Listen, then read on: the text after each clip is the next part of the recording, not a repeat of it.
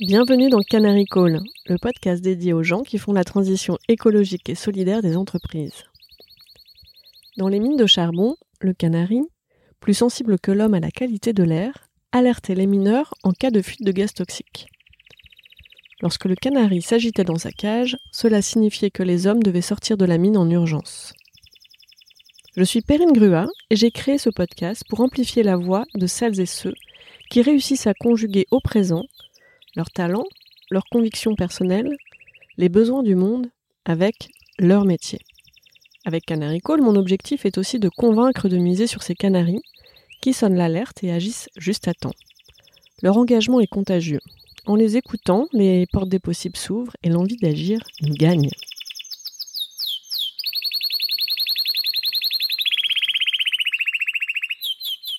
Bonjour Grégoire, bonjour Yannick. Bonjour. Salut Perrine. Bienvenue dans le quatrième épisode de Canary Call dédié à la Convention des entreprises pour le climat. Plus de 150 dirigeantes et dirigeants de toutes les régions et de tous les secteurs se sont réunis pendant 11 mois entre 2021 et 2022 pour aligner le monde de l'entreprise en France avec l'accord de Paris sur le climat. Yannick, Grégoire, vous faites partie de l'équipe organisatrice de cette convention. Et la CEC s'est inspirée finalement du modèle de la Convention citoyenne pour le climat et vous portez la conviction que la co-construction entre citoyens, entreprises, politiques est absolument indispensable pour relever les défis climatiques qui s'imposent à nous. Au cours de cet épisode, nous allons décrypter finalement ensemble ce que vous mettez en place concrètement pour euh, y arriver. Pour commencer, j'aurais, je vais vous demander de, de, vous présenter avec la traditionnelle question de Canary Call. Si vous étiez un animal, vous seriez lequel et pourquoi? Yannick? Pour me présenter, je m'appelle euh, Yannick, j'ai 34 ans, euh, je suis un des cofondateurs de la Convention des entreprises pour le climat. Avant ça, je bossais dans la tech et le digital au sens large. J'étais dans des très très petites boîtes et dans de la très très grosse boîte. Euh, donc j'ai, j'ai, je me suis un peu baladé dans ce dans ce monde-là. Si j'étais un animal, je pense que ça serait probablement quelque chose d'aérien. Je saurais pas choisir exactement quel oiseau. Un animal qui arrive à, à prendre de la hauteur sur les sur les choses ça fait euh, ça fait clairement partie de ma, ma personnalité. Euh, je dirais pas genre un aigle parce que ça fait prétentieux, mais euh, une buse, voilà, une petite buse sympathique. Merci. Et toi, Grégoire? Bonjour. Donc moi, Grégoire, je me présente très rapidement avant de donner mon animal totem. Donc Grégoire Fratti. Moi, je suis normand, à côté de Caen. Euh, un jour, j'ai été tiré au sort pour participer à la convention citoyenne pour le climat le jour d'après, on va dire que j'ai rejoint la convention des entreprises pour le climat euh, pour aider euh, Yannick et, et, et, toute la bande sur la partie euh, presse, co-construction politique, enfin tout ce qu'on va aborder aujourd'hui. Et si je devais choisir un animal, moi je pense que je prendrais l'ours parce que j'ai tendance parfois à impressionner euh, de par mon gabarit. Là, on, m'entend, on me voit pas, mais euh, voilà. Et j'essaye, en tout cas, d'être celui qu'on on voit pas trop, qu'on n'a pas forcément trop envie de voir, mais qui est là quand il y a besoin. Donc voilà, moi je pense que l'ours ça me convient bien. Bah merci en tout cas, euh, d'accepter cet échange aujourd'hui et, euh, c'est bien l'idée, euh, Grégoire, de montrer finalement les coulisses. Avant qu'on rentre euh, dans les détails, est-ce que Yannick, tu pourrais nous rappeler ce que c'est la Convention des entreprises pour le climat? Comment, ça a commencé D'où ça vient ce, projet? Ouais, avec plaisir. Je dirais que la Convention des entreprises pour le climat, elle est à la fois bien et mal nommée. Elle est bien nommée parce que, et ça se devine tout de suite, l'inspiration, elle est clairement de la Convention citoyenne pour le climat. Il y a d'abord eu euh, Eric, un ancien de Michelin que tu as eu dans un premier épisode euh, consacré à, à la CEC. Euh, Donc Eric Duverger, effectivement, oui. euh, qui, inspiré par la clôture de la convention euh, citoyenne, on s'est retrouvé avec lui un petit groupe de, de, de 6-7 à se poser la question. Et ouais, en fait, à quoi ça ressemblerait si on faisait faire le même exercice à 150 patrons? Et qu'on les invitait. Et donc ça, on était en 2020. On était en 2020, effectivement. On était, euh, on était vers la vers la fin de l'année. Et donc c'était vraiment quelques mois après la, la, la conclusion de la, de la, convention citoyenne. Et elle est mal nommée cette convention des entreprises pour le climat parce que le sujet c'est pas du tout que celui du climat. Je pense que c'était la, enfin même je sais que c'était la même chose pour la convention citoyenne. Euh, dans le les enjeux environnementaux, dans le discours public, euh, ça ça a vraiment émergé autour du climat parce que les vagues de chaleur, c'est ce qu'on ressent le plus euh, directement, on va dire, les sécheresses, les inondations. Euh, par contre, le sujet, c'est les limites planétaires. Dedans, il y a le climat, il y a le réchauffement climatique, il y a la biodiversité, mais il y a aussi les sols, les l'air et l'eau. Et, il y en a neuf en tout. Et la question fondamentale euh, qu'on explore avec la Convention des entreprises, c'est comment le monde économique peut-il se réinventer à l'intérieur des limites planétaires, de respecter celles-ci et d'arrêter de les dépasser. Il y en a un certain nombre qui sont de très loin dépassés, par exemple l'effondrement de la biodiversité. Et donc c'est d'abord, comme les citoyens, prendre le temps de comprendre. Il y a aussi une part de prendre le temps d'accepter, parce qu'il n'y aura pas de baguette magique. Mmh. Il n'y aura pas de, baguette mmh. magique de retour en arrière. C'est de comprendre, d'accepter, puis de se mettre en chemin et de se mettre au boulot pour réinventer. Donc ensuite, euh, finalement, la, première euh, édition euh, du programme en donc 11 mois entre 2021 et 2022 avec plus de 150 euh, dirigeantes et dirigeants. Et maintenant? La convention elle-même, la première édition, en se lançant, on savait vraiment pas ce qui allait se passer. Il y en a une énergie absolument incroyable dans le collectif des dirigeants, dans le collectif des bénévoles qui ont porté le projet, dans le, le monde autour de nous qui suivait, qui suivait notre histoire. Et en fait, il y a un certain nombre de dirigeants de la première édition qui se sont dit, faut absolument que cette dynamique-là, elle existe dans mon territoire. Tu avais des Bretons, des Lyonnais, des Isérois, euh, des, euh, euh, des, gens des Hauts-de-France, de Marseille, etc. Et ils ont, je crois qu'on était même qu'à la moitié du premier parcours, ils étaient déjà en train d'imaginer la réplication dans leur, dans leur territoire à eux. Et donc ça, ça nous a mis en chemin pour imaginer, ben en fait, à quoi ça ressemblerait si le parcours, on le démultipliait. Et aujourd'hui, euh, il y a six CEC euh, qui sont euh, qui sont soit déjà lancés, soit sur le point de se lancer. Cinq dans les territoires et une thématique sur le monde du conseil, le consulting. Et pour fin d'année, il y aura d'autres territoires qui vont se lancer. Une CEC sur le monde finance et assurance. Si on regarde encore plus loin, on est en train de se projeter sur une CEC répliquer ce format pour penser les nouveaux imaginaires, les récits. Comment on rend la sobriété désirable et euh, encore d'autres territoires. Et donc, on est vraiment en plein cœur de la réflexion et de la démultiplication. Comment partir d'une initiative, d'un événement et d'en faire euh, quelque chose de systémique. Et euh, moi, il y a une analogie que j'aime beaucoup pour pour peut-être aider à comprendre dans quelle direction on va. TED et les TEDx, c'est un peu la même chose. Une organisation qui hmm. porte une idée et dans notre cas qui porte aussi un plaidoyer et on va en parler, qui aide tout un tas d'autres initiatives à se à se créer pour répliquer ce qui s'était fait la première fois. Pour ceux qui ont envie de rentrer dans les détails, justement, le premier épisode dédié à la CEC euh, était pour préciser euh, l'intention. Le deuxième euh, euh, faisait un focus sur finalement comment les rencontres aussi euh, interindividuelles pouvaient générer des projets, des envies, des élans. Le troisième épisode a été vraiment euh, consacré à comment, en fait, euh, quels étaient les ingrédients du programme pour euh, qu'on puisse passer de la transformation individuelle à une, envie de transformation collective. finalement, c'est assez proche, j'imagine, de ce que Grégoire, tu as pu vivre avec la convention citoyenne. Toi, tu l'as vécu de l'intérieur. Est-ce que tu peux nous partager comment ça s'est passé et quelles ont été les conséquences aussi sur ta propre vie. Hein? Bien sûr. Ah bah pour commencer, moi je fais partie de ces gens qui, avant de se prendre cette claque climatique, moi il y a quelques années, avant d'être tiré au sort pour participer à la Convention citoyenne pour le climat, le sujet environnemental, je ne le regardais pas, ça ne m'intéressait pas. Donc je partais vraiment de très loin. Donc un beau jour, je suis sur mon canapé, je reçois un texto, je suis tiré au sort. Bon, je me dis c'est quoi ce truc euh, C'est la Convention citoyenne pour le climat, cette idée de réunir 150 citoyens dans une salle et leur demander de travailler pendant plusieurs mois pour proposer aux politiques euh, bah voilà, des solutions magiques pour sauver la planète. Moi, j'y croyais pas trop au départ. Euh, mais bon, je me suis quand même levé de mon canapé, j'y suis allé. Euh, j'ai travaillé donc pendant plusieurs mois euh, avec 149 autres citoyens sur le sujet climat, mais pas que, comme tu l'as dit Yannick, sur le sujet plus global de l'environnement. On a fait des propositions. Euh, ces propositions, c'est 149 propositions qu'on a mises sur la table du politique, mais pas que. Et euh, derrière, on a attendu, on a attendu du politique euh, qu'il prenne en main nos propositions pour en faire des textes de loi.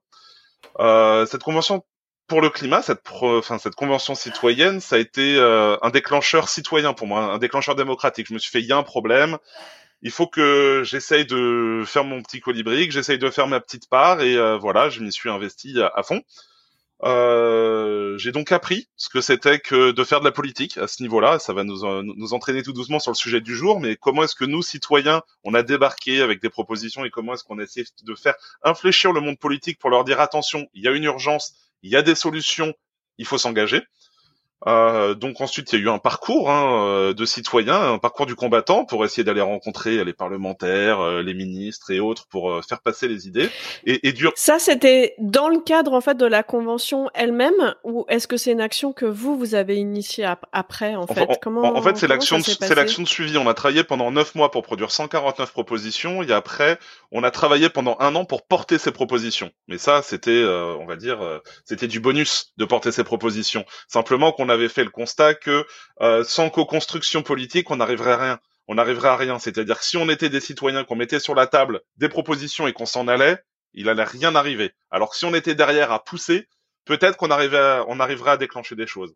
Et donc voilà. J'adore en fait ce que tu nous partages, c'est que finalement tu es dans ton canapé, bon t'es pas spécialement sensible au sujet, tu reçois un texto, tu dis qu'est-ce que c'est que ce truc, finalement le, le fait d'être embarqué dans cette histoire collective te touche et te transforme individuellement et tu deviens finalement c'est le collectif qui t'a qui t'a emmené mais tu deviens finalement un moteur pour passer à l'action et, et, tu prolonges l'action euh, initiée par le collectif. C'est ça, parce qu'en fait, euh, c'est un, un, constat qu'on a fait collectivement avec les autres citoyens, c'est qu'en fait, la chose politique, on est tous capables de la faire.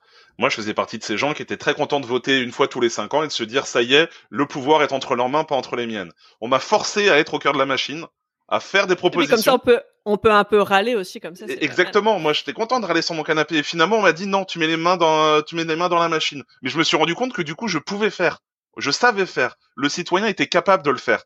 Et à partir du moment où on se rend compte de ça, on se dit bah on va faire, on va y aller. Et c'est là où justement il y a le moteur citoyen qui se met en marche de se dire allez, on va bousculer les choses, on va bousculer le politique et on va bousculer aussi les entreprises parce que euh, moi je tiens souvent à la rappeler hein, quand on a mis nos propositions sur la table, elles étaient à destination du politique, mais dans le préambule de nos propositions, une des premières phrases c'est on appelle le monde économique à se saisir de ces propositions parce qu'on avait conscience qu'il fallait le moteur citoyen, le moteur politique, mais aussi le moteur économique pour faire bouger les choses. Et là, justement, c'est, euh, on va dire, euh, le parcours du combattant, du citoyen euh, que j'ai été et qu'on a été avec 149 autres personnes, c'est d'aller chercher le monde politique et d'aller chercher le monde économique. Et c'est pour ça, un jour, je reçois un appel d'Éric Duverger. Grégoire, ce que vous avez fait à la Convention citoyenne, c'est génial. J'aimerais voir comment est-ce qu'on pourrait démultiplier avec des entreprises. Moi, j'ai suivi. J'ai dit, Eric, euh, tu peux compter sur moi. Euh, on va essayer de travailler ensemble. Et moi, j'essaierai euh, très humblement de vous passer bah, ce que j'ai appris, parce qu'il y a eu beaucoup de bonnes choses qui sont sorties de la Convention citoyenne, mais aussi beaucoup de freins qui ont été illustrés. Donc moi, je vais essayer de vous apprendre bah, un petit peu comment faire les choses pour que ça puisse fonctionner. Donc oui, par exemple, le politique, va falloir essayer de travailler avec lui bien en amont va falloir essayer euh, de euh, jouer avec euh, avec les médias, va falloir essayer de de donner une claque climatique très forte avec certains acteurs que moi j'avais pu connaître. Et voilà, j'essaie en fait de, de transmettre ce témoin et, et, ce que j'ai ce que j'ai déjà dit que j'aime bien dire, c'est qu'en fait entre la convention citoyenne pour le climat et la convention des entreprises pour le climat, il y a une suite logique, mais pas une suite génétique c'est le même objectif, mais c'est pas exactement la même chose. Et c'est ça qui est intéressant, c'est de voir comment est-ce qu'on adapte, comment est-ce qu'on améliore. Et euh, bah, je crois que c'est ce qu'a réussi à faire toute la, toute la bande de la Convention des entreprises pour le climat. La Convention des, des entreprises pour le climat, dès le départ, vous a dit, on a vraiment quelque chose à apprendre de la Convention euh, des, des citoyens. Mais on a plutôt l'habitude d'entendre des intérêts qui s'opposent entre citoyens, euh, entreprises, euh, politiques. comment vous avez rejoindre tout ça? Il y a une prise de conscience à avoir de comment fonctionnent les choses et de du fait que finalement on n'est pas pas si impuissant qu'un fatalisme un peu ambiant pourrait le, le, laisser le laisser penser. Si je reprends ce que disait Grégoire, j'étais content de voter une fois tous les cinq ans. Moi, c'est pareil avant la, avant de bosser euh, sur la CEC. E Mais déjà rien qu'en disant ça, des élections, il y en a pour les présidentielles, mais il y en a aussi pour les législatives, il y en a pour les régionales, il y en a qui sont municipales, il y a les élections européennes. Il y a tout un tas d'opportunités de s'investir et de faire entendre sa voix, si on parle du côté citoyen. Euh, et euh, aujourd'hui, enfin, je sais pas, moi j'habite à Saint-Denis et en Seine-Saint-Denis, le taux de participation législative, c'est 27%. Donc il y a, hmm. il y a une désaffection, il y a un fatalisme, il y a une distance et cette distance, elle permet aussi quelque part, elle est un peu protectrice de se dire si les choses vont mal, bah c'est pas ma faute puisque j'ai pas participé. Et c'est ça qu'on a essayé de, de, déconstruire et reconstruire à la CEC, clairement en s'inspirant de la Convention citoyenne. Et en ça, enfin le, moi je, je pourrais jamais euh, dire avec les, les, les, bons mots à quel point toute l'aide de Grégoire était déterminante pour euh, pour, pour ce qu'on a fait, parce qu'il nous a, avec toute l'expérience citoyenne, permis de comprendre plein de choses et de comprendre que, en fait, le monde politique, il n'est pas si loin de nous. Oui, parce que moi, c'est vrai que quand je pense euh, au triangle citoyen, entreprise, euh, euh, politique, j'ai vraiment, avec le, réflexe de, coach professionnel, le, triangle de Cartman en tête, victime, sauveteur, bourreau et, et ça tourne. et donc, l'idée, c'est quand même de sortir de ça pour passer à l'action. Ouais. Comment, comment est-ce que vous, vous travaillez là-dessus? Et, et là-dessus, hmm, pour moi, l'important, c'est de se rappeler d'une chose, qu'on a en face de nous des humains. Qu'on soit citoyen à regarder les entreprises et les politiques, qu'on soit politique à regarder les entreprises et les citoyens, qu'on soit euh, entreprise à regarder politiques. Non, je me, suis, je me répète là. Enfin bref, on se comprend. Euh, et, et en fait, quand quand il y a un groupe de personnes qui bossent et qui viennent avec une euh, solution en tendant la main plutôt qu'en plutôt qu'en pointant le doigt, bah, il y a pas mal de situations où ça commence à débloquer les choses, surtout sur les sujets euh, environnementaux. Euh, il y a une prise de conscience qui est en train d'émerger euh, et qui fait que, et citoyens et entreprises et politiques, il y a cette cette conscience qu'il faut changer, mais on ne sait pas dans quelle direction aller. Et chaque été qui va nous amener des nouvelles sécheresses, euh, chaque hiver ou avoir des, des, crises énergétiques, des crises géopolitiques vont accentuer ça. Et là, j'ai envie de passer, euh, j'ai envie de passer la parole à Grégoire parce que cette, euh, toi, convention entreprise plus convention citoyenne, ça fait quoi quatre ans que tu tu, tu baignes là-dedans et toi, tu, tu parles souvent de rien qu'en quatre ans de voir l'évolution de prise de conscience effectivement, et, c'est peut-être des choses moi qui continuent de me motiver, hein, de voir que ça bouge, de voir que ça évolue, de voir que euh, il y a quatre ans, quand avec quelques citoyens on essayait de rentrer à, bah, à Bercy pour essayer de faire passer quelques idées sur la sobriété énergétique, euh, et que aujourd'hui, euh, ça y est, quatre ans plus tard, on arrive à rentrer. C'est même eux qui viennent nous chercher pour qu'on les aide à construire des futurs projets de loi sur l'industrie verte ou je ne sais quoi. Oui, ça fait plaisir de voir que, que, que ça bouge. Et, et, et, pour revenir au sujet du triangle de l'inaction, en fait, ce qui est important selon moi, et c'est ce qu'on commence à faire avec Convention citoyenne, Convention des entreprises, c'est détricoter plein de fantasmes en fait qu'on a tous dans la tête. Le fantasme du euh, politique tous pourris, oh, économique que pour l'intérêt de l'argent. En fait, on se rend compte que non, c'est pas ça. Euh, le citoyen, les sujets politiques l'intéressent. Le politique, finalement, il essaye de euh, promouvoir l'intérêt général, mais avec des injonctions contradictoires parfois très fortes, et qu'il faut comprendre pour essayer de travailler avec eux. Et que le monde économique, moi, quand je vois les 150 chefs d'entreprise de la Convention des entreprises pour le climat, je laisse plus personne dire que le monde économique ne veut pas s'engager et ne peut pas s'engager, parce qu'en fait, ils peuvent le faire. Et en fait, c'est ça, c'est que nous sommes tous, et tu l'as très bien dit Yannick, tous des citoyens, on est tous des acteurs politiques, on est tous des acteurs économiques. Donc en fait, ce triangle, c'est un point, et ce point, c'est à nous de le faire bouger, c'est à nous de le mettre en mouvement. Et je crois qu'on y arrive, et je crois que ça commence vraiment à avancer. La convention citoyenne, on a, voilà, on a essuyé les plâtres, on est arrivé, on s'est confronté au monde politique qui disait, ah, je suis désolé, vos propositions, on peut pas les prendre en compte. Le monde économique ne voudra jamais. Ok, bougez pas. Deux ans plus tard, convention des entreprises. Nous, entreprises, on veut bouger, on veut y aller, et on peut penser qu'on n'est pas loin des citoyens. Oui, là, le politique, il va bouger. Et en fait, c'est une mise en mouvement collective. Et pour faire cette mise en mouvement collective, il faut juste accepter de travailler et de comprendre. C'est-à-dire qu'il faut que le citoyen comprenne les injonctions contradictoires du politique et des entreprises, mais il faut aussi que les entreprises s'ouvrent aux citoyens et aux politiques, et que le politique s'ouvre aux citoyens et au, monde économique. Et moi, je suis persuadé que c'est en train de se faire, c'est en train de bouger. Pour le coup, je suis un petit peu optimiste peut-être, mais j'ai l'impression, en étant au cœur de la machine, que ça évolue favorablement. Il faut que ça aille plus vite, hein, parce qu'il y a quand même une urgence environnementale qui est voilà là qui est à notre porte. Néanmoins, ça prend et ça fait du bien parce que les premières euh, les premières semaines d'investissement environnemental, ils ont été euh, très durs à vivre. Là, ça y est, je recommence à, à, prendre un peu espoir, à prendre confiance, mais il faut plus que ça s'arrête, il faut que ça accélère. Merci pour ce témoignage euh, porteur d'espoir et d'optimisme. Je pense que c'est très important de passer ce mot-là et je, je suis ravie d'y contribuer parce que pour aller vers le succès, on a besoin de, de, goûter à des petits pas de succès, de savoir que autant d'énergie autant euh, d'activation euh, individuelle et, collective porte ses fruits. Je trouve que c'est très encourageant en fait et ça donne envie soit de continuer, soit de commencer aussi. Et, j'aimais bien aussi ton témoignage de bah, finalement euh, en quelques années tu es passé en termes de, de, de temps d'investissement sur sur ces causes-là, d'un pourcentage de ton temps individuel de, dans ta vie, parce que bah voilà le, le temps c'est la vie aussi, à un autre, un autre, euh, c'est une transformation profonde en fait. C'est un investissement pour l'avenir. Hein. Moi, j'ai une petite fille de 4 ans. Je sais pourquoi je le fais. Et, effectivement, de passer de mon canapé à je mets 15, 20, 30 heures par semaine pour ce, pour cela, ça prouve qu'on est tous capables de le faire. Parce que ceux qui me connaissent avant savent qu'à quel point ça ne m'intéressait pas ce sujet environnemental. Donc en fait, la prise de conscience, il faut juste l'organiser. Et c'est là aussi que euh, on retrouve la plus-value d'une convention citoyenne ou d'une convention des entreprises, c'est qu'elles aident à la prise de conscience. À la prise de conscience, certes, de 150 personnes, mais en fait, ça SM derrière. Il y a l'exemplarité qui va se créer, il y a aussi l'essaimage et le discours qu'on peut avoir autour de nous, il y a euh, la communication qui peut être faite dans les médias, et en fait, on participe aussi à la prise de conscience collective à travers ces expériences. Et ça, c'est important aussi, je crois, à souligner.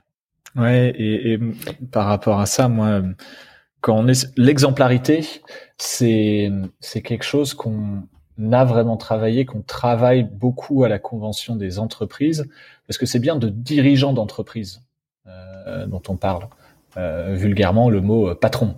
Euh, il y a tout un imaginaire en France et ailleurs autour de, de ce mot-là. Quand on, euh, on, a cet imaginaire-là en, en tête, bah en fait, ça peut avoir un, puis, un pouvoir énorme quand ces profils-là, visiblement, ont eu une transformation, ont un discours différent, ont une posture différente.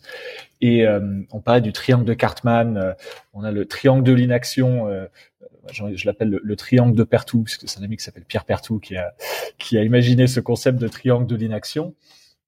Coucou Pierre, à, bientôt sur Canary Call. à bientôt sur Canary Call, Pierre. Et en fait, moi, depuis, au bout de deux ans de, de travail sur tout ça, j'ajoute une, alors je sais pas est-ce que c'est une couche qu'il faut rajouter par-dessus le triangle. Je sais pas comment je le positionnerai euh, dans l'espace ou sur une feuille de papier, mais un, un, un binôme entre courage et pouvoir. Mon humble analyse, on va dire, c'est que dans le monde citoyen, dans la société civile, il y a énormément de courage. Euh, les activistes, les scientifiques, euh, les artistes. Euh, mais le pouvoir, lui, peut être assez symbolique. Ça peut être assez compliqué ça peut être très visible, mais pas faire bouger euh, fondamentalement les choses quand ils sont tout seuls. Dans le monde politique, il y a constitutionnellement un vrai pouvoir euh, fondamental pour transformer les choses, mais le courage, c'est quelque chose de compliqué. Parce que euh, si tu oses un minimum de radicalité, tu peux sauter à la prochaine élection. Et ce que je pense, c'est que dans le monde de l'entreprise, et notamment avec les dirigeants, c'est peut-être là qu'il y a une chance d'allier les deux, pouvoir et courage, euh, parce que un dirigeant d'entreprise, une dirigeante d'entreprise, ça a des moyens et ça n'est pas soumis à un vote tous les euh, tous les X années. Enfin, ça ça a du pouvoir et ça peut avoir une pérennité dans son organisation et donc ça peut prendre des risques. Et c'est là que le courage il peut il peut émerger. Et c'est vraiment quelque chose qu'on qu'on travaille. Je dirais que oui, le, le, la CEC e c'est un exercice de en développement de courage chez les, dirigeants d'entreprise. Et une fois que ce courage, ils le trouvent, certains l'avaient déjà, il s'agit que de le faire croître. Euh, chez certains, chez d'autres, ils sont euh, dans une industrie qui pollue, qui est compliquée, donc ils sont un peu recroquevillés, mais en prenant ce temps dans une CEC, e le courage, il, il, il éclot. Euh, une fois qu'il y a ça, moi, il y a une notion de permission qui me semble hyper importante. Le dirigeant d'entreprise qui dit à ses collaborateurs, allez, on y va. Le dirigeant d'entreprise qui, dans l'exemplarité, fait le premier pas, dit au monde politique, en fait, j'ai pas besoin de vous pour commencer, mais voilà comment vous pouvez m'aider à ce que les choses aillent à la bonne vitesse. Et je, j'ai envie de croire qu'il peut y avoir de, des permissions en cascade, des espèces de dominos qui tombent les uns après les autres à partir du moment où on a trouvé les personnes qui ont le courage et le pouvoir pour faire le premier pas. Mais c'est exactement la manière euh, dont on accompagne euh, euh, les personnes aussi à sortir du triomphe de Cartman, victime, bourreau et sauveur. C'est en activant son sa puissance, ses super pouvoirs. Donc le, le, courage, c'est c'est très puissant puisque c'est une valeur en fait aussi. donc c'est c'est quelque chose qui peut vraiment driver. Puis en, en, en se donnant des, des, des permissions, euh, en s'autorisant à, et ce qui implique aussi une sorte de protection. C'est quoi la, la, la, protection qui s'est créée en fait pour permettre à chacun de, de, de prendre son courage à deux mains, j'ai envie de dire? Alors, la question se pose pour, pour les trois, citoyens, politiques, entreprises.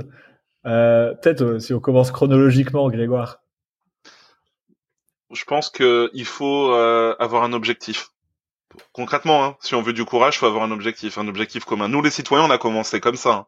On a mis 150 euh, euh, citoyens vraiment de tout horizon dans une pièce, climato-sceptiques, euh, des gens très riches, des gens très en difficulté. Il y avait même des sans domicile fixe. Enfin, vraiment des gens de, de tout horizon. On les met dans une salle, on leur dit vous allez sauver la planète.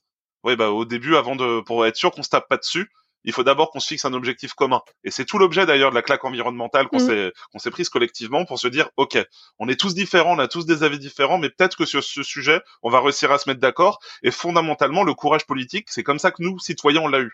On s'est dit allez, on est droite, on est de gauche, on s'en fiche, ça, il faut le taxer, ça, il faut pas le taxer, euh, ça, il faut l'interdire, ça, non, il faut pas l'interdire, faut essayer de l'inciter. Bah, en fait, c'est comme ça. C'est parce qu'on s'est donné un objectif commun, on s'est donné une direction, une trajectoire pour l'intérêt général. Et effectivement, comme tu, le disais, Yannick, nous, on n'avait pas d'élection derrière. On n'avait pas de mandat, on n'avait pas de, on était tiré au sort, hein. on avait, on n'avait rien à attendre pour l'avenir. Donc en fait, on... ouais, c'est ça. Il y avait, il y avait une forme de sécurité. Exactement. On, euh, on, avait cette... de cadre de sécurité. On, avait cette sécurité là, se, se dire qu'après on rentre chez nous, nous on a fait notre job et euh, on, est capable de dire que sur ce sujet-là, oui, en fait, même si euh, euh, bah, ça va nous affecter tous personnellement, peut-être un petit peu sur nos habitudes du quotidien, on est capable de faire cet effort-là. Et c'est pour ça, hein, d'ailleurs, que nos propositions ont été votées à plus de 90% à l'interne des 150. Preuve que collectivement, on prend 150 Français différents dans la rue on arrive à, ce qu'ils se mettent d'accord sur le plan politique. Et donc nous, le courage, on l'a eu comme ça. On s'est dessiné un objectif, une trajectoire, et on a travaillé ensemble. On a beaucoup débattu, on a beaucoup concerté, et ça, je pense que le temps est important euh, parce que le temps, c'est ce qui nous a permis de dialoguer, de discuter, de rencontrer. Et une fois qu'on a fait tout ce travail, on peut avoir le courage de porter euh, euh, le 110 sur autoroute, la régulation de la publicité, l'interdiction de location de passoires thermiques, ou je ne sais quoi d'autre.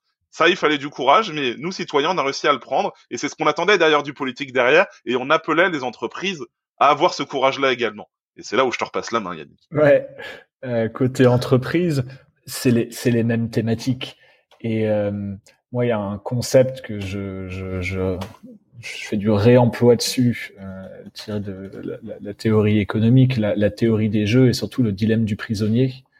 Euh, je, fais souvent référence à ça où le dilemme du prisonnier, euh, en fait, c'est une exploration de que donne la rationalité individuelle quand euh, on a euh, en face de soi un, scénario où on voit ce que la coopération peut donner, on voit ce que d'y aller solo donne.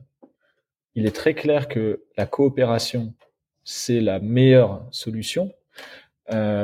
Mais on, on, reste sur le scénario individuel parce que euh, rationnellement, j'anticipe que l'autre ne va pas coopérer et donc je me pose la question, ok, et moi, euh, comment je me protège là-dedans? Et dans le monde de l'entreprise et appliqué à la transition et la transformation environnementale, le dilemme du prisonnier, ça donne euh, des situations où on se dit, ok, je vois des pistes concrètes pour transformer mon entreprise euh, produire vert, produire local, euh, réduire mes consommations, faire tout un tas de choses. Par contre, tout ça, en général, ça va mener à des augmentations de coûts, où je vais soit devoir augmenter mes prix et potentiellement vendre moins, ou je vais devoir baisser mes marges et me rémunérer moins. Et si je suis le seul à, le faire, bah, je vais juste me planter et euh, je vais donner mes parts de marché à mes concurrents et tout le monde me tapera dessus. Euh, mes actionnaires parce qu'ils seront moins rentables, euh, mes employés parce que je devrais peut-être en virer, je devrais peut-être en payer moins, mes fournisseurs parce que je serai un moins bon client, etc. Et, et donc c'est là qu'on peut être vraiment coincé dans le truc. Et si on s'imagine concrètement, euh, si je suis Zara et que je veux faire une transformation de fond de mon business, mais que H&M ne change rien, bah, eu égard à notre clientèle, il est possible que euh, allez, 90% de mes clients partent chez H&M à la place. Le, le, courage, il est difficile à trouver quand on est coincé dans cette analyse-là, parce que c'est une question de réussite économique de la boîte, mais aussi une question de euh, moi dirigeant, qu'est-ce que ça dit de moi personnellement et de mes compétences si je euh, pars dans une croisade verte et je plante ma boîte? Est-ce qu'on dira de moi que je suis encore un bon dirigeant? Est-ce que je pourrais retrouver un job derrière? Et le collectif et la coopération, ça permet de sortir de ça. Parce que euh, quand t'es pas une entreprise, mais t'es une parmi 150 qui regarde le monde économique euh, radicalement différemment, bah t'as un filet de sécurité qui est vachement plus fort. Mm. Quand individuellement on a vécu une transformation qui crée une euh, ouverture différente qui donne l'impulsion aux dirigeants de partager à leurs collaborateurs. Voilà ce que j'ai compris, voilà ce que j'ai vécu, voilà mes doutes, voilà mes peurs, mais on va y aller et on va y aller ensemble. Bah, potentiellement, on peut se sentir mieux épaulé, plus soutenu pour y aller dans cette transformation. Et si on boucle le, le triangle du côté politique, euh, parmi les choses que j'ai pu observer, et beaucoup de ces rendez-vous, je les ai fait avec Grégoire, hein, c'est une, expérience commune, d'arriver dans un ministère euh, ou euh, dans une euh, avec des, à l'Assemblée nationale, avec les présidents de commission ou ce genre de choses, leur montrer les feuilles de route de transformation des entreprises de la CEC, avec des partis pris, des renoncements, des transformations hyper fortes parfois j'ai vu des, des yeux euh, s'ouvrir en grand, j'ai l'impression qu'il y a un truc qui s'allumait et de voir le cerveau en train de mouliner, d'avoir un conseiller ou une conseillère ministérielle avec profil plutôt engagé mais qui se sent un peu coincé dans sa capacité à faire bouger les choses et l'impression de voir un truc qui se passe où la personne se dit ah bah en fait ça, si je le prends sous le coude et je vais voir euh, ces cinq autres personnes qui me bloquent dans ma volonté de changer les choses, ils vont voir que c'est pas juste moi, je suis pas fou, je suis pas folle moi, ça a été un peu mon, mon ressenti, mon analyse dans, le, dans des interactions politiques aussi. Passionnant, finalement. Euh, moi, dans ce que, ce que, ce que j'entends, c'est ce qui a permis euh, de sortir du triangle de, de l'inaction. Euh, c'est euh, d'avoir en ingrédient un objectif commun ambitieux, du courage en valeur et en moteur et un cadre de, de sécurité. Ouais. J'ajouterais peut-être un quatrième facteur qu'on n'a pas trop évoqué, qui est le facteur de la légitimité. Parce qu'en fait, euh, ce facteur-là, en fait, il est hyper important pour être crédible. Euh, Nous, citoyens, on avait une légitimité représentative. On était une mini-France, une légitimité épistémique. On a travaillé pendant neuf mois avec des experts, donc on, on, on savait qu'on racontait pas n'importe quoi. Et les entreprises, elles avaient euh, cette force-là qui nous a manqué, je crois, à la Convention citoyenne, c'est qu'elles avaient cette légitimité du monde économique, de se dire, nous, on sait ce que c'est que euh, faire tourner une économie. On sait ce que c'est que de produire, de consommer, de travailler, euh, de, de se déplacer, de s'alimenter. Enfin, euh, ils ont cette crédibilité, notamment vis-à-vis du politique. Euh, et pour le coup, nous, citoyens, quand on a porté nos propositions, on avait toujours l'argument ça ne passera pas avec les entreprises.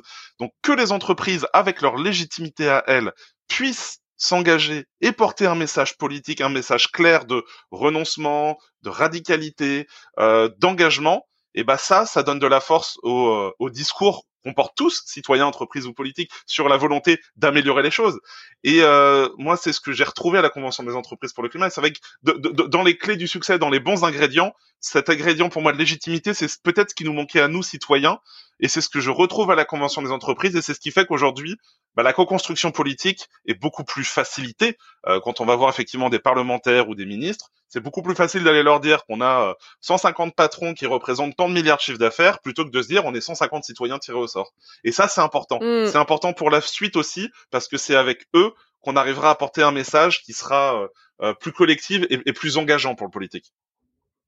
Oui, puis je parler avec ma casquette de, recruteuse. à la fin, les entreprises, qu'elles savent aussi, c'est que sans les citoyens, sans avoir une marque employeur euh, attirantes et, sans avoir des clients, euh, elles sont personne non plus. Hein, donc euh, la boucle est la boucle est, est, bouclée. Moi, je trouve ça vraiment intéressant cette notion, cette différence entre finalement avoir du pouvoir et avoir de l'autorité sur euh, le cours euh, des choses, parce que le pouvoir c'est statutaire, l'autorité c'est ça s'acquiert, c'est du relationnel, c'est beaucoup plus fragile, et c'est une belle leçon de, de leadership. Donc finalement là vous êtes euh, passé d'un grâce à cette coopération et cette co-responsabilité entre citoyens, entreprises et politiques, on est vraiment en train de, de passer euh, des statuts de lanceurs d'alerte à euh, finalement euh, co-constructeurs de la suite. Donc, il, il faut aussi avoir le, quelque part le courage de voir et le verre à moitié vide et le verre à moitié plein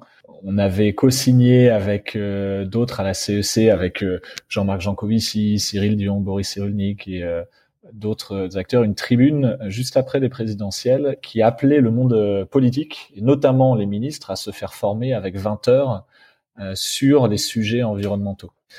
Ce qui est génial, c'est que derrière, il y a eu tout un programme qui s'est lancé de formation des, des, des directeurs d'administration centrale, des hauts fonctionnaires. On est sur un plan de 25 000 personnes sur deux ans, avec non pas 20 mais 28 heures. Et ça, c'est hyper puissant. Il y a un potentiel énorme là derrière. Par contre, sur les ministres, on est resté sur 30 euh, minutes de Valérie Masson-Delmotte euh, au détour d'un conseil des ministres de rentrée.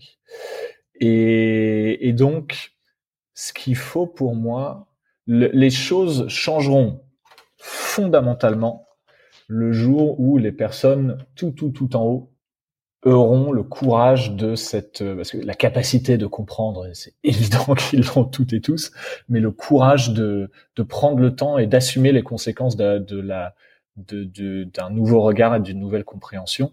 Et c'est pour ça aussi que euh, deux des valeurs de la CEC, e c'est exigence et bienveillance exigence parce que plus personne, notamment des personnes qui ont du pouvoir, n'ont le droit d'éviter le d'éviter le sujet.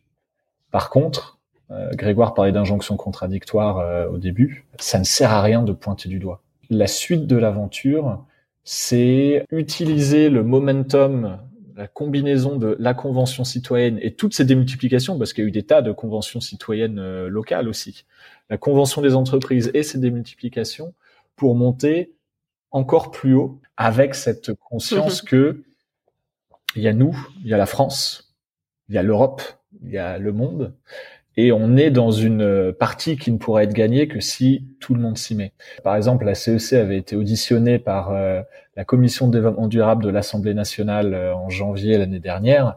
Et une des premières questions qu'on m'a posées, euh, c'est un, des députés qui me disait oui, et la Chine et les US. Euh, question qu'on entend et chez les citoyens, chez les politiques et dans l'entreprise à, tous les niveaux. Et là, la première réponse, c'est pour moi l'Europe, l'Europe, l'Europe, l'Europe. Euh, D'une part parce que euh, 90% de la norme environnementale qui s'impose à nous en France et dans les 27 autres pays, euh, pardon, 26, euh, on a dû dire adieu au Royaume-Uni, vient de Bruxelles.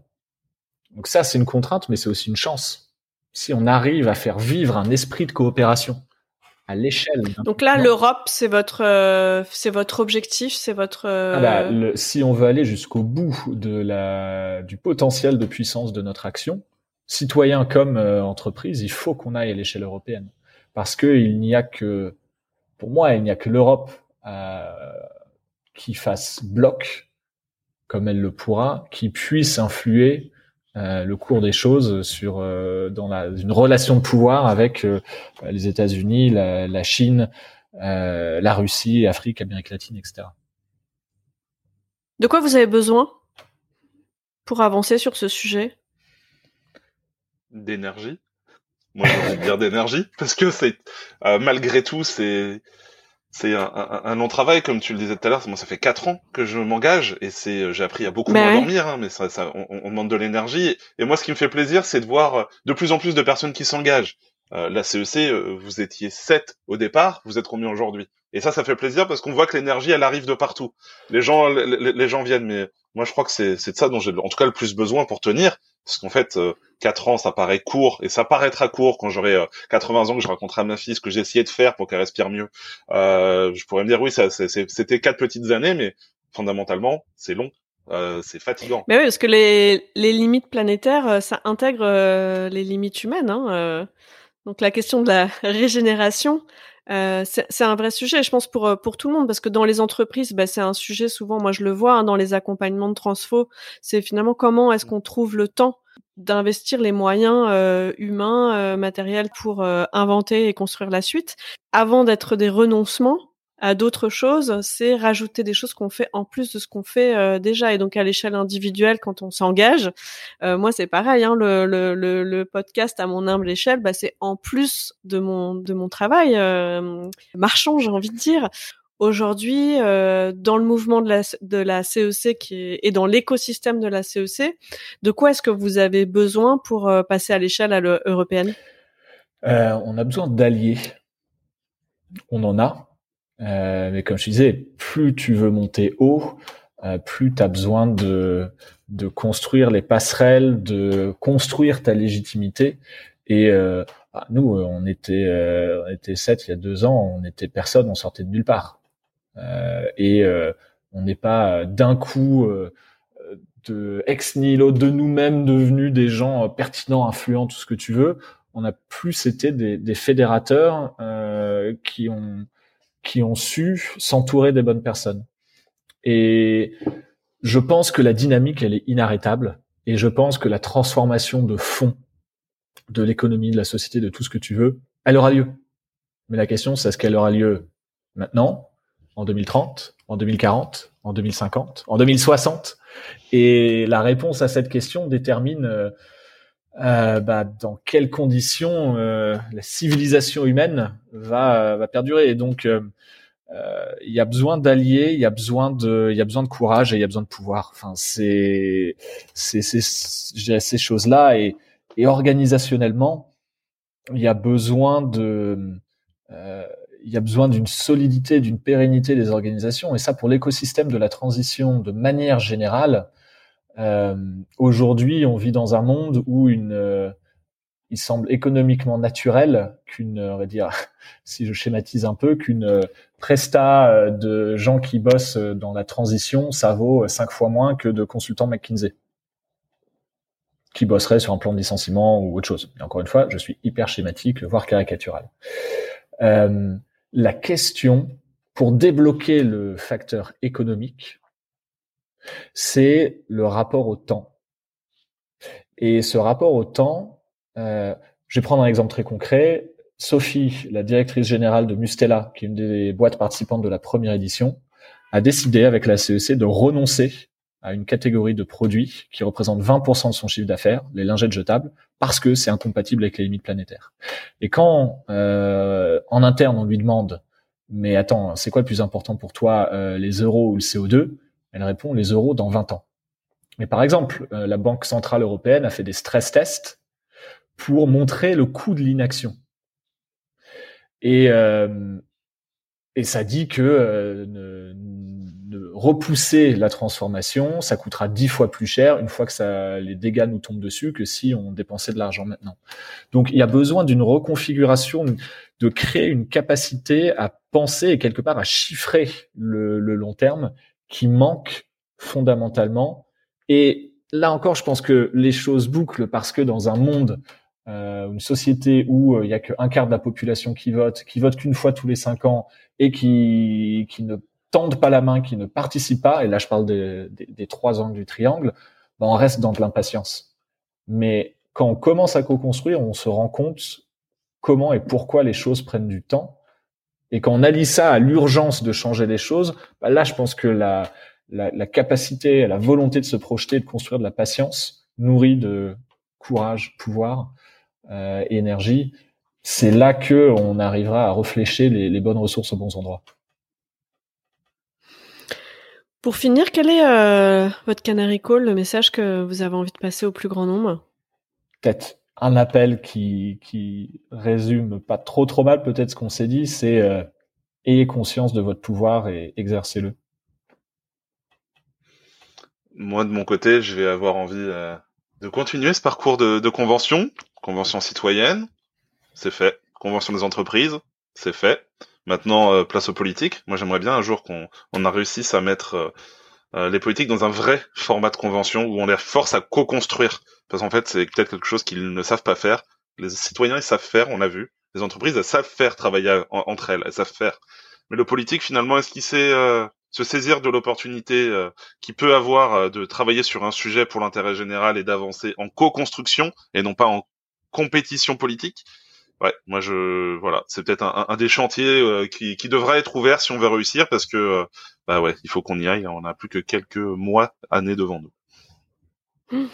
Merci euh, Yannick et Grégoire pour cet échange, moi en tout cas qui, qui me donne envie de prendre mon courage à deux mains. J'espère que, que ce, que, ce, sera contagieux et, et je trouve que votre témoignage montre à quel point en fait il est toujours temps de commencer et que euh, tout le monde à son échelle peut vraiment avoir un impact important. Et aussi, j'ai entendu que vous avez besoin de relais de temps en temps. Euh, pour respecter vos propres euh, limites. Donc, j'ai envie de, voilà, je, suis contente de pouvoir relayer l'histoire de, de la CEC e dans, dans Canary Call et j'espère que ça vous a, ça va vous apporter plein de relais. Je sais qu'il y a beaucoup beaucoup de, bénévoles qui s'investissent euh, dans l'organisation. Donc, euh, si vous avez envie de contribuer à cette l'écriture euh, de, la suite, le, site de la Convention des entreprises pour le climat ouvre la porte à plein de métiers différents, des coachs, des facilitateurs, des communicants, des, dirigeants. Enfin voilà, il y en a, il y a, il y a, de quoi aider pour tout le monde.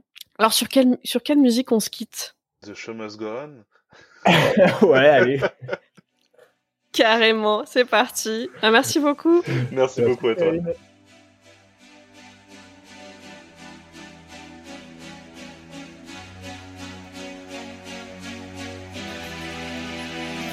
Empty spaces, what are we living for?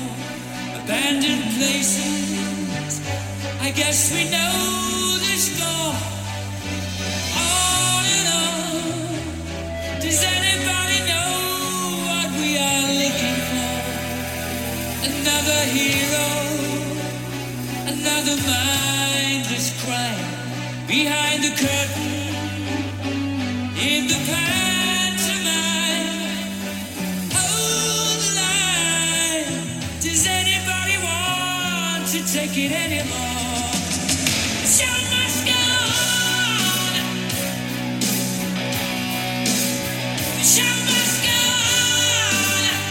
Merci pour votre écoute.